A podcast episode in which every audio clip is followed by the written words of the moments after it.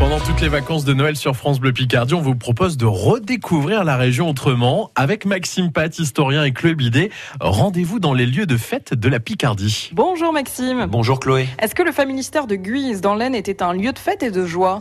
Alors c'est le moins qu'on puisse dire, Chloé, le familistère au temps de son créateur Godin au 19e siècle, donc était un lieu aux multiples festivités et moments de convivialité entre les ouvriers.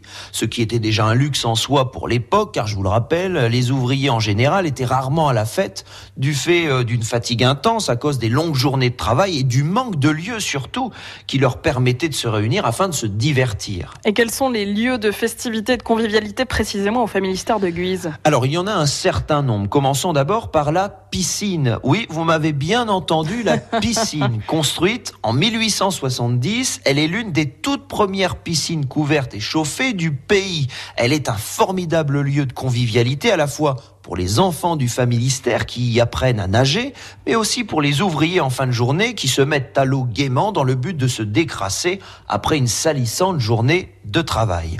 Ensuite, le jardin d'agrément. C'est un joli lieu de rassemblement pour les familles du familistère qui y pique-niquent, y jouent, y dansent.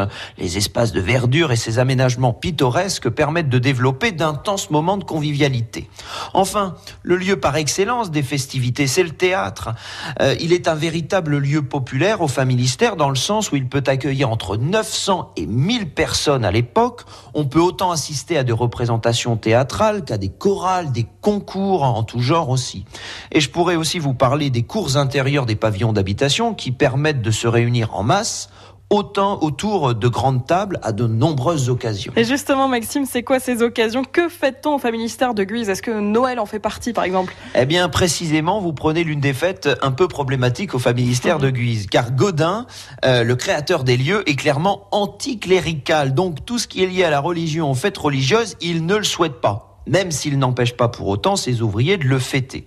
Vous avez aussi euh, de grandes fêtes au moment par exemple des remises de médailles à certains ouvriers ou encore lors de la fête du travail du 1er mai.